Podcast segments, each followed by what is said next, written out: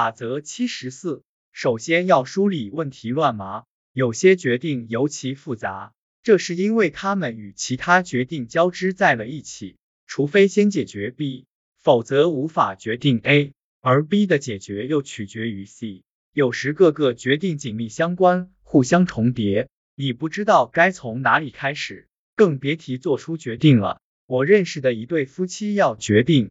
是否搬到伦敦？距离他们的现住地一百五十公里远。他们准备把孩子送到伦敦的学校，而且妻子在考虑减少工作时间，留出更多的时间重新培训自己。如果真这么做了，他应该重新培训什么？他们在做出其他决定前，不知道该怎么在搬家问题上做出决定。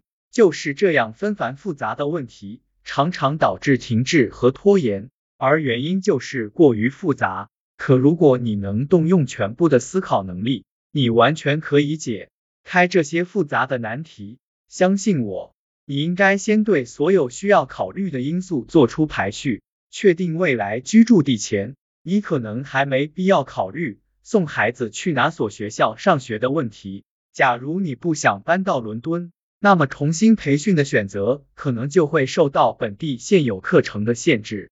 所以你还是要先确定究竟去不去伦敦这个问题。这么做不仅能让局势变得更加清晰，同时也能让你明确是否需要重新安排优先事项。也许当你从这个角度思考时，你会意识到对学校的选择才是最重要的，而你不希望让学校的选择受限于自己的居住地。你宁愿围绕学校选择住所，而非围绕住所选择学校。很好，你有进展了。确定住在哪里前，某些决定将处于暂停状态。你明确了自己需要率先做出某些决定。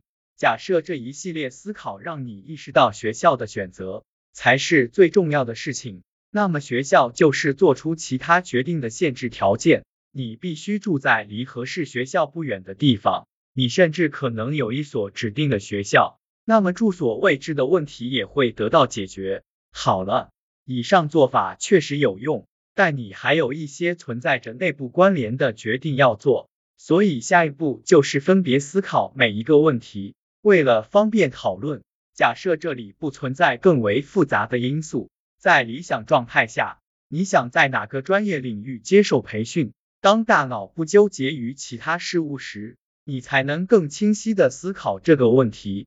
也许你最终没能得到最理想的解决方案，但是知道最理想的答案是什么，其重要性再怎么强调也不为过。只有在仔细考虑各方利益，并且确定自己愿意做出多少妥协后，你才能做出清醒的决定。按顺序排列各个决定，确定优先事项，再分别思考每一个问题。当你完成这一系列流程时，你会发现局势变得更为明朗了。我的朋友采用这个方法之后，意识到自己差点做出了一个会让自己后悔的决定。他不是真的想进入这个领域，分离思考流程帮助他明确了自身需求。当大脑不纠结于其他事物时，你才能更清晰的思考一个问题。